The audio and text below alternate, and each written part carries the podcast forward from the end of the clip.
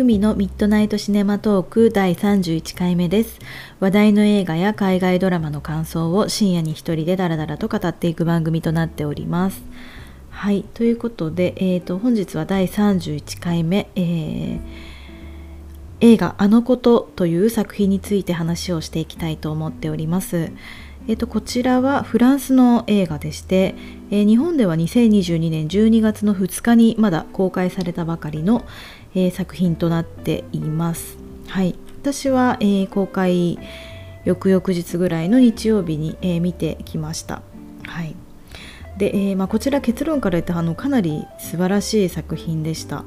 えーとまあ、内容が結構こうあの結構先走ってる話というか、まあ、これはあのフランスの1960年代を舞台にした話でして、まあ、中絶が、まあ、違法だった時代ですね。妊娠中絶をしたら、まあ、本当に捕まってしまうという、まあ、そういった時代だったフランスの、えー、が舞台なんですけれども、まあ、大学生の主人公であるアンヌが、まあ、妊娠をしてしまうんですけれども、まあ、彼女はどういう選択をしていくのかっていうようなことが、まあ、描かれているということで、まあ、テーマ的にも非常にその、まあ、この2022年にすごく、まあ、あるある種ふさわしい作品でっていうところでも話題だったっていうのと、まあ、あとは原作者のアニー・エルノーですね、まあ、彼女がたまたまあの今年のノーベル文学賞に選ばれたっていうところもあってえー、あったっていうのと、まあ、この作品自体が、まあ、ベネチア国際映画祭でも、えー、評価され非常に評価された作品ということで、まあ、本当にいろんな角度からこちら評判も高かったと思うんですけれどもあのこれを見る前までは私はあのアニエルノのこの原作自体をあの実はえー、この映画の存在を知る前にたまたまあの見て読んでいたんですね、まあ、ちょっとその話は後でまたしたいなと思うんですけれどもで、まあ、内容も内容だしこうどうやって映画化したんだろうなっていうのがまずあったし、まあ、あとあの批評サイトのロッテントマトとかでもすごい評価が良かったのであれなんでこんなに評価がいいんだろうとは思ったりとか、まあ、いろんなことを思った時に、まあ、テーマ性で、まあそのまあ、評価がいいんだろうなとかあの実際にそのベネチアで評価されてるのも、まあ、このテーマだったからこそなのかなっていうところで、まあ、その時代今の、まあ、アメリカで起きていることだったりとか、まあ、その時代の流れの中でこういう作品っていうのが見過ごせないっていう意味での高評価なのかと思っていたので、まあ、見るのもどうよどうしようかなぐらいに思っていたんですね。ただまあ、アニエルノの本当に原作がまず素晴らしいっていう部分とあとは予告編を見た時にああのこのもうトーンマナーっていうかこのまあ作家性というかあの映像の映像だったりとか、えー、まあ、質感みたいなものその映像から感じられる質感みたいなものとか、まあ、独特なちょっとこうカメラワークが非常に自分の好きな感じのものだなと思ったのであもしかしたらこれはあの決してそういうあのなんて言うんでしょう衝撃的な作品だから受け入れられたとかそういうのではなくて、まあ、映像としてちゃんと映画としての評価の中で、えー、選ばれてるのかなっていうふうに思って見に行ったっていうところが前置きが長いんですけれどもありましてでまあその本当にその通りであの非常に素晴らしくてこれはその最初に言った妊娠中絶がまあそのテーマになってはいるんですけれども決してそれじゃないことにたとえそれを置き換えたとしてもこの作品が全然出来上がるし非常にこう普遍性のある作品だったと思うんですね。まあ、それは男性女性も関係ないですしそういう妊娠とかそういうテーマじゃなくても描ける部分ってきっとあっただろうなと思いましたので、えー、ま、今日はこの作品についてちょっとあまり何か見て喋るっていうよりは、まあ、本当に思い出しながら喋っていきたいなと思っておりますので、えー、ぜお付き合いいただけましたらと思います。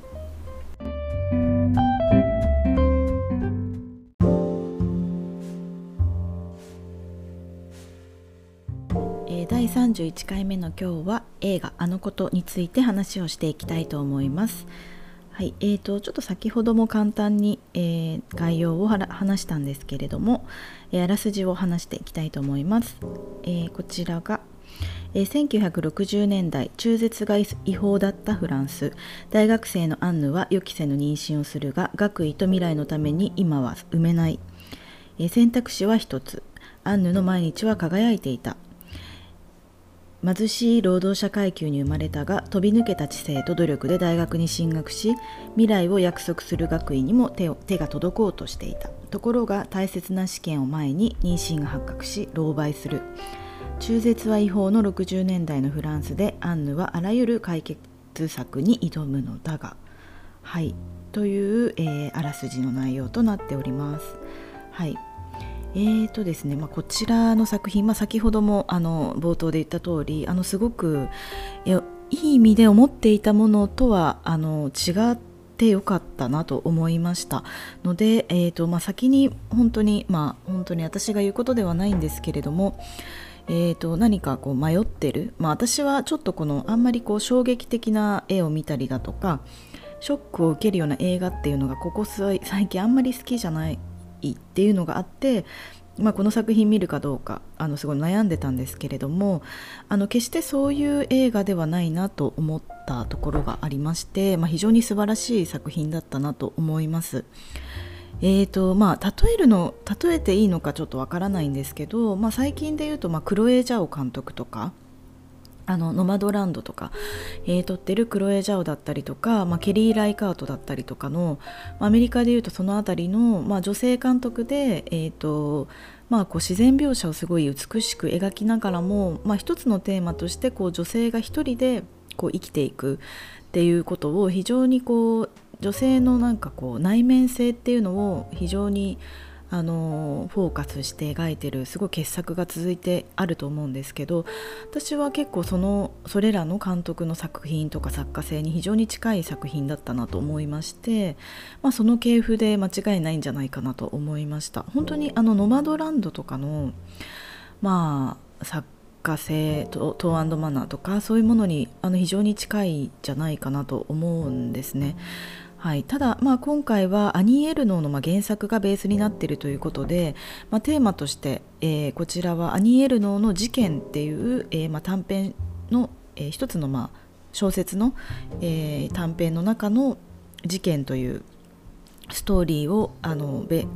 ベースにしているというか、まあ、ほぼその内容が原作となっているわけなんですけれども、えーとまあ、そもそもアニー・エルノーっていう、まあ、作家の、まあ、作品が私はもう本当にすごく好きで、まあ、このあの作家に初めて出会ったのはあの青山、えー、ブックセンター、ええ、通称 ABC って呼ばれてるところが、えー、東京の、えー、表参道青山に、えー、あると思うんですけれども、まあ、あそこのあの海外文学コーナーとか、まあ、あの本屋さんも本当に学生時代から本当に大好きで。結構通っていたんですけれども、まあ、あの今ちょっと東京から離れて私は住んでますけど東京にあの遊びに来ると必ず ABC は寄って帰るっていうのが、まあ、今も結構日課になってまして。で、えー、アニエルノーは、まあ、今年あの文ノーベル文学賞を受賞されたということだったんですけどその全然前にもう今年に入ってからだったとは思うんですけどちょうどあの海外文学のおすすめコーナーみたいなものが結構大きくありまして。えー、特に文庫本に絞ってあったんですけど、まあ、そこにすごく気になる作品が私も全然知らない作品あのいっぱいあってやっぱりセレクトが本当にあそこの本屋さんはすごいいつもいいなと思うんですけどでそこの一つにあのアニー・エルノの「シンプルな情熱」っていう、まあ、文庫本が置いてあったんですね。でそれがちょっとこうまあ表紙とかもすごい素敵なので手に取ってみたんですけどなんかすごいこう独白のようなあの内容なのかなっていうのでちょっとパラパラっとめくっただけでも非常にこう心を惹かれるものがあってですね、えー、それであの買ったんですね。結構最初の冒頭の文章からあの素敵なんですけどちょっと読んじゃってもいいですか、えー、この夏私は初めてカナルプリスのチャンネルでポルノ指定を受けている映画を見た。私のテレビにはカナルプリスの受信装置がついていないから画像がぼやけセリフもザーザー言ったりピチャピチャ言ったりする奇妙な音滑らかに途切れることなく続く一種の言語のようなものにとって変わられていた。みたいな、えー、感じでですね。えー、まあ、彼女が最初にそういうポルノ、えー、テレビをつけたらそのポルノをやっていやポルノ指定の映画をあのつけたらやっていたということでそれをポルノを見るシーンから始まるっていうちょっと変わった映画だったんですけれども、まあ、非常にこう自分の肉体的な、えー、だったり精神的な体験っていうものを赤裸々に語っている、まあ、一人称の非常にこのタイトル通りの情熱的な文章だったのであの気に入って読んであの非常にあこんな作家さんがいたんだっていうことで、まあ、無知だったの全然知らなくって、えー、読んだんですね、まあ、そしたら、えー、なんかこの映画が、えー、事件っていう作品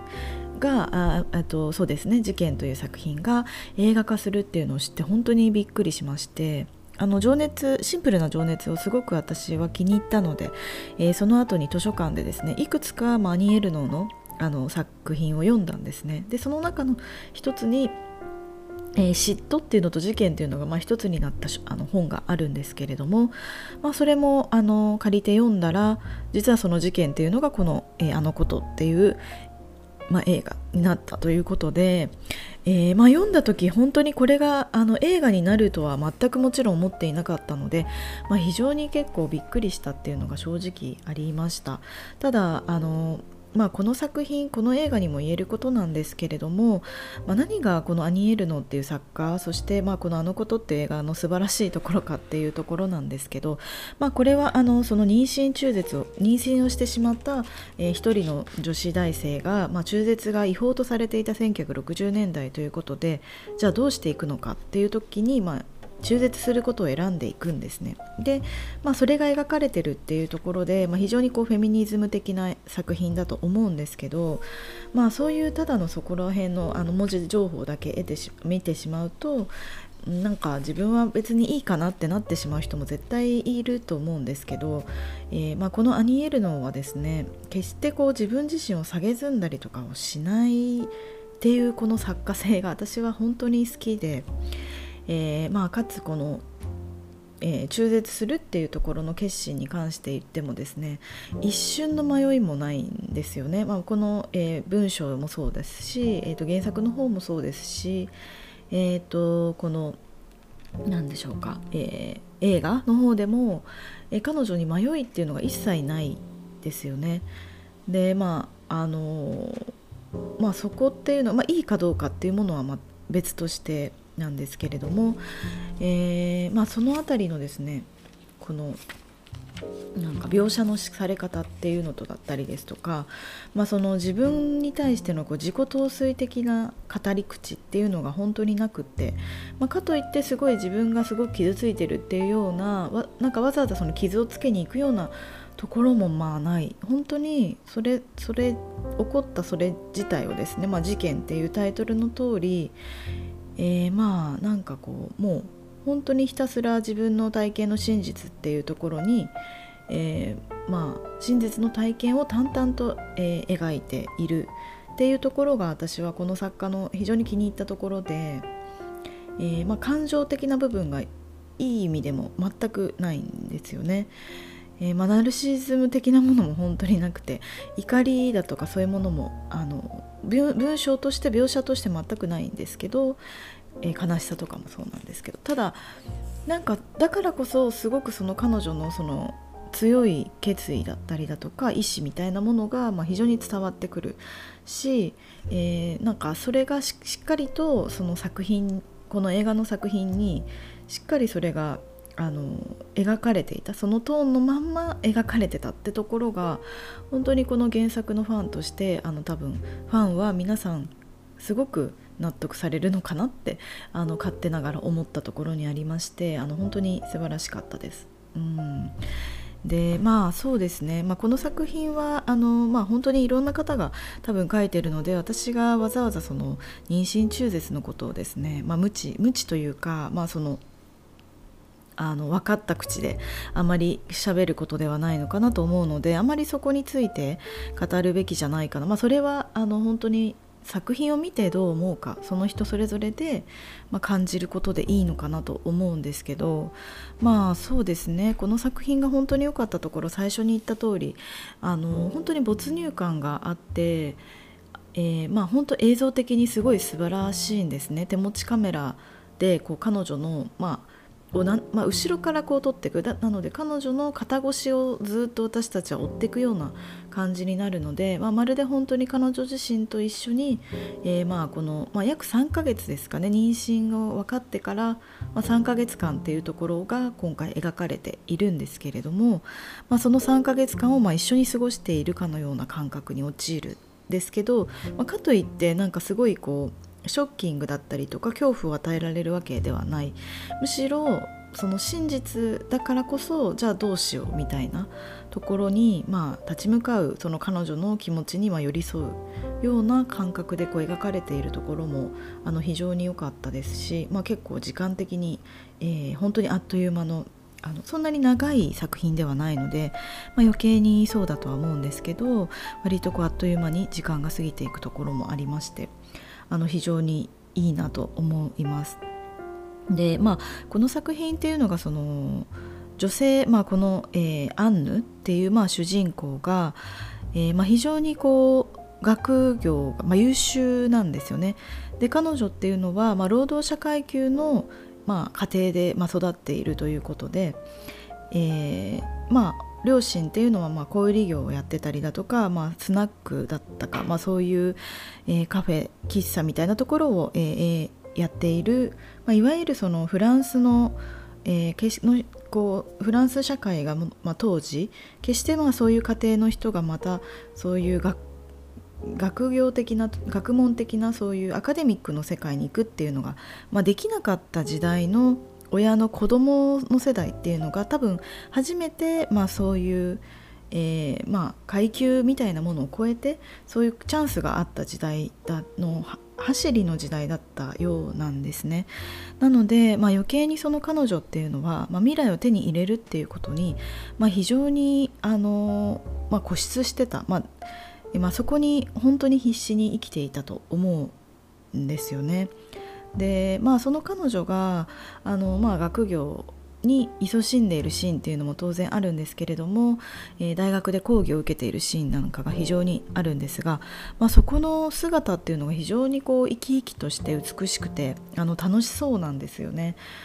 でまあ、そういうすごく未来を感じさせたりとか希望を感じさせるところっていうのを、まあ、きちんと描いた上で、まあ、そういう、まあ、女性がまあ思いがけずま妊娠してしまった。しかも中絶したらもうバレてしまったら本当にこう人生が終わってしまう。なので産んで産んでも、えー、産んだら産んだで諦めなきゃいけない。自分が学業を続けるということを諦めなきゃいけないししその労働者階級的なその親と同じまた道を歩んでいかなきゃいけないっていう地獄が待ってるし中絶したら下でそういう危険性っていうところがあるっていう、まあ、本当に八方塞がりの中にいるんですけれども彼女っていうのは何とかして、まあ、中絶を決意して、えー、中絶をするためにどうしたらいいのかってことだけに奔走していくという話になっていくんですね。うんでまあそれが非常にじゃあ自分だったらどうなるかって思った時に私は確実に彼女と同じ道は歩むだろうなと思ったんですね。うん。で実際に、まあ、これはあの彼女が、まあ、毎週末おそらくその離れて暮らす両親のところに会いに行くっていうようなシーンがありまして、えー、まあ、大学の寮に住んでいるんですけどお母さんお父さんが住んでいるちょっと田舎に、えー、行くんですね。でその時の、まあ、お母さんとかお父さんとの会話みたいなのを聞いた時に非常にそのまだ前時代的な今よりもさらに前でいう前時代的な価値観なのであの当然すごく保守的な、えー、家でもありますしすごく愛情はあるんだけれどもその何て言うかまあ娘がこう不幸にならないようにっていう意味で非常にちょっとこう、まあ、抑圧されているところもあるんじゃないかなっていうのが分かるんですね。しっかり勉強してるのかっていうことを、まあ、逐一言われたりだとかまあ、それは結構私自身の,、まあ、その時代大学生時代とも非常に重なるところがありまして、まあ、高校生大学生っていうところの自分、まあ、今はもちろんそういうの全くもう大人なのでないですけどやっぱりうちもあの自分の家もですね、まあ、私は東京で、えー、地方から大学で東京に出たんですけれども、まあ、やっぱり両親は結構もともと地方の、えーで暮らしてるまあ両親なので、えー、まあしっかりやってるのかっていう心配もありますし、まあ、都会でなんか変な人に騙されてないかだとか、まあ、そういう不安で結構連絡も頻繁に来たりとかしていた中でですね万が一、まあ、自分が妊娠してしまったらっていうことを、まあ、考えなかったことっていうのも決してないなと思うんですね当時のことを振り返ると。でまあもちろん自分もあのそういう誰かとそういう、まあ、恋人がいたら恋人もいたし全くそういう自分の欲望みたいなものにこう忠実にしなかったわけではない。どちまあ、人並みにこう自分の欲には忠実にこう生きていた中で万が一そうだったら、まあ、どうしようと思ったことは何度もありましたしもしそうだったらまあ、確実に親にはわからない方法とか誰にもわからないように何とかしようって思っていたなと思うんですね、まあ、実際そうなってはないので本当にそういう選択をしたかはわからないですけどでも想像の中ではきっと同じような選択をしただろうなと思った時に決してそのこの彼女の選択だったりこの作品っていうのが、まあ、衝撃的とは思えなかったんですよね。なのであのこの作品がなんかすごくこうホラーだとか衝撃的っていう風にこう捉えられてること自体にすごく、まあ、違和感っていうと大げさなんですけれどもちょっと抵抗感がありましたもちろんあのシーンとして衝撃その結構その、まあ、中絶シーンっていうのをあまりこうはしょらずに描いているので。まあ、多少ちょっとあの目を細めたいところはあったんですけどでもまあなんとかまあ、まあそうだよねっていう感じでこう見られるレベルではこう抑えていたのかなと思うのでそんなにそこにあの、なんか嫌悪感は嫌悪感というかあの構えることもまああんまりないのかなと思うんですけど、まあ、そこを置いたとしてもですねあのそんなに私は遠い話ではなかったので、まあ、全然あの違和感なく見ていけたっていうのがあったんですよね。でまあ最初の方にあの申し上げたんですけれども、まあ、これは別に中絶っていうのがテーマじゃなかったとしても、まあ、全然成り立つ話だったのかなと思いました。えー、まあその時代に、まあ、自分がまあ何て言うんですかねこう人生で決してこう想定していなかったことに直面するはずがないっていうことって絶対ないと思っていて、まあ、この彼女の場合は自分が全然想定してなかったその妊娠っていうことだったっていうのに直面した時に、まあ、どうするのかっていうことで選択があったと思うんですけれどもあのそれは例えば何か急にこう不慮の事故に遭ったとかでもいいのかなと思いますし、まあ、交通事故でもいいし、まあ、例えばすごい身近な人がを失ってしまったとか全然そういうことでもありえるなと思うんですよねある意味では。でまあそういう想定もしなかったことが起こるのが多分人生だしうんなんかそのそういう時にその困難にどう彼女が立ち向かったのかっていうそこの姿っていうのが非常にまあたくましくて、まあ、このアニエルノのまあ作家性って本当にこうスパッと竹を割ったようなまあ文体であのまあ、なんか迷いがないんですよね。で文章にその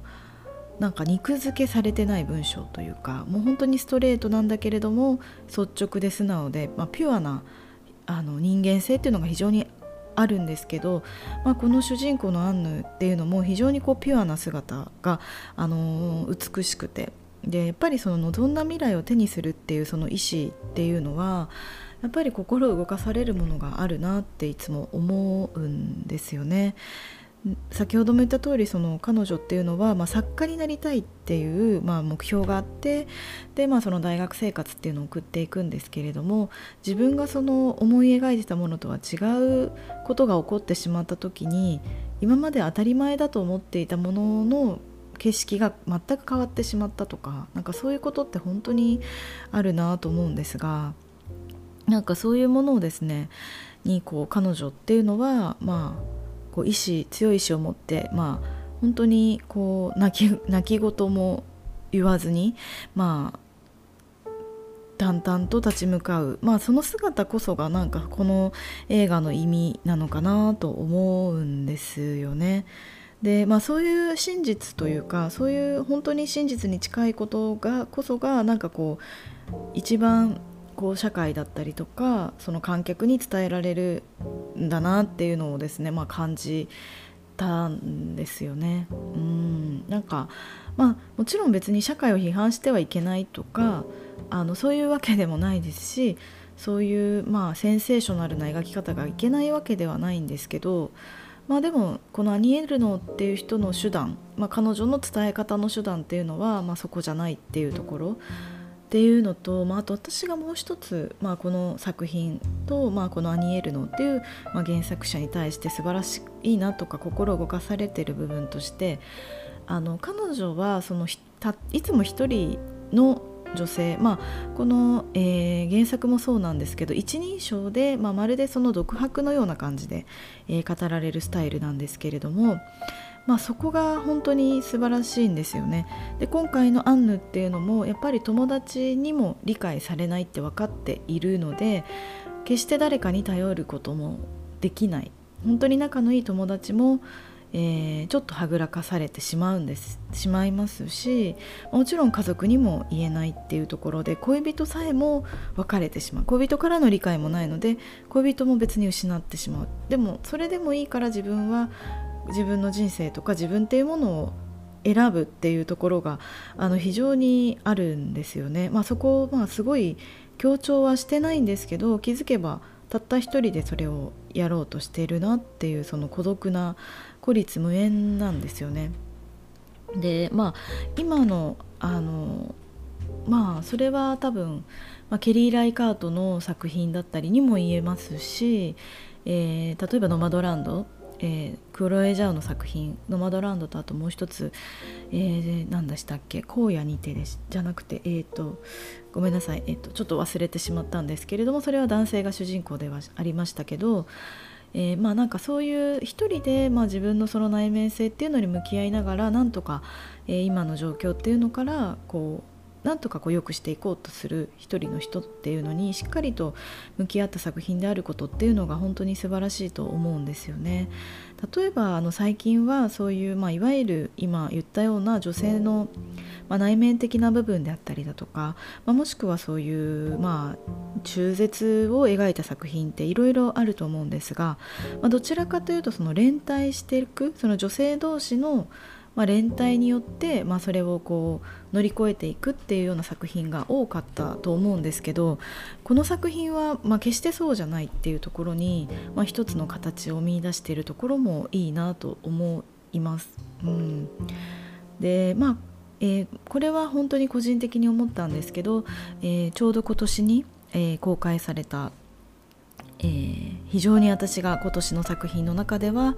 もう本当に間違いなくトップ3に、えー、今年は入れるだろうなって自分がですけど思っている「えー、私は最悪」っていう、まあ、ノルウェーの監督の作品があったかと思うんですが、えー、その作品にも非常に通じているところがあるなと思ったんですよね。